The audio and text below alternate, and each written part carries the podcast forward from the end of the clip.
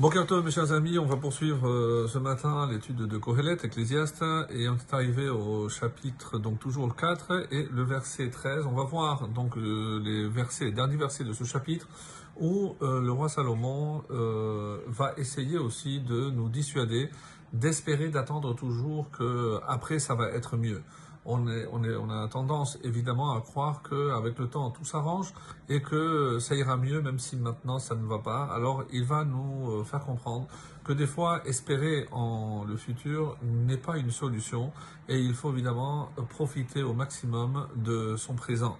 Et c'est pour ça qu'il nous dit donc dans le verset 13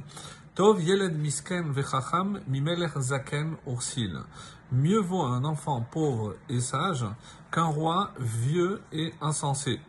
Asher loyada leizaher od. Et que pourquoi? Qui ne sait pas encore littéralement les hizaher, nous on traduit généralement par faire attention, comme les chachamim ici vont l'expliquer les différents commentaires. Donc malgré son âge avancé.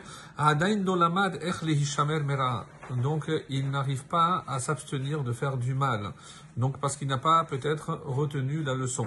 Mais Zohar, comme vous le savez, c'est l'éclat, le rayonnement. Donc quelque part, on peut traduire aussi parce qu'il ne sait pas s'éclairer s'éclairer euh, dans un autre sens, dans un autre contexte, c'est-à-dire il n'arrive pas à prendre conseil d'autres personnes pour éclairer les décisions qu'il doit prendre et il n'est pas prêt, peut-être par orgueil, à consulter d'autres euh, conseillers justement pour prendre les meilleures décisions.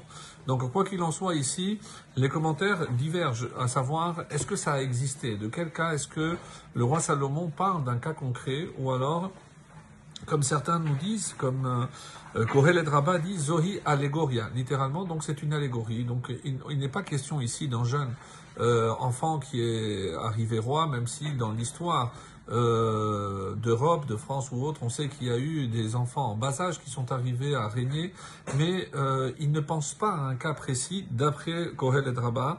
D'après d'autres, il s'agit de l'époque de Abraham et Nimrod. Nimrod, en effet, est monté sur le trône alors qu'il était un enfant et euh, il était euh, inconnu et il a réussi donc à être nommé roi. D'autres encore disent qu'il s'agit de Yosef. Yosef qui est un jeune et qui est arrivé à être vice-roi, mais là il n'a pas destitué le roi, le, roi d'Égypte, le pharaon, puisqu'il était son conseiller, son vice-roi. Donc il y a plusieurs avis, et enfin le dernier avis, très intéressant aussi, on nous dit c'est quoi euh, Hayeled Misken, Zehu Yetzer Hatov. Pourquoi il est jeune et surtout il est pauvre? Pourquoi? Parce qu'on n'écoute pas on fait pas attention à lui, alors ça c'est le Yetzer Tov.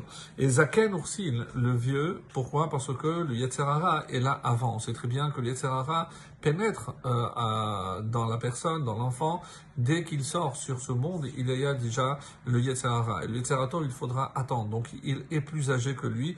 Voilà les différentes propositions de nos Chachamim, de nos maîtres pour comprendre ce, passage.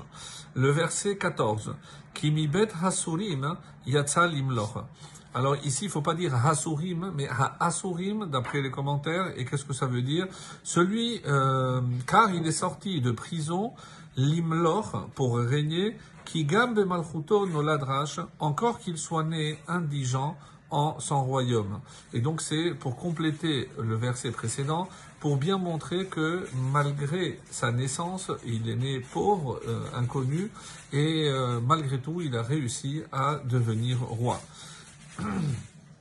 Ra'iti, donc le verset 15, Ra'iti et kol hachayim hamehalechim tachat hashamesh im hayeled hasheni asher yamot tartav. J'ai vu tous les vivants qui vont sous le soleil auprès de l'enfant, le second, donc celui qui va remplacer, qui, qui, asher yamot tartav, qui se dressera à sa place.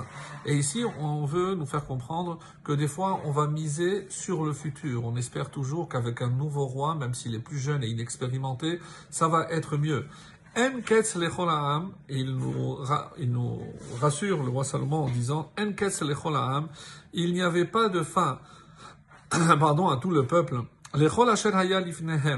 À tous ceux qui, à tous ceux qui euh, étaient avant ou ceux qui devant, avant qu'il était, euh, Gamma acharonim lo et pourtant, ce qui arrive après, la postérité ne se, ne se réjouira pas pardon, de lui. Pourquoi? Ki gam hevel verayon car cela aussi est vanité et recherche du devant. Donc, pour reprendre donc cette dernière phrase, il n'y avait pas de fin à tout le peuple, à tous ceux devant qui il était. Pourtant, la postérité ne se réjouira pas de euh, de lui, car tout cela est vanité. Autrement dit, arrêtez de miser sur le futur en espérant qu'il va être meilleur. C'est une erreur d'imaginer que après ça va être mieux. Et le dernier verset de ce chapitre, Shemor raglecha ka'asher telecha, prends garde à ton pied quand tu vas El à la maison de Dieu, Vekarov lishmoa zabar. Et s'approcher pour écouter vaut mieux que le sacrifice offert par les insensés, qui enam la ra, car ils ne savent pas qu'ils font du mal. Donc attention, et occupons-nous de notre présent pour qu'il soit le meilleur possible. Très très bonne journée.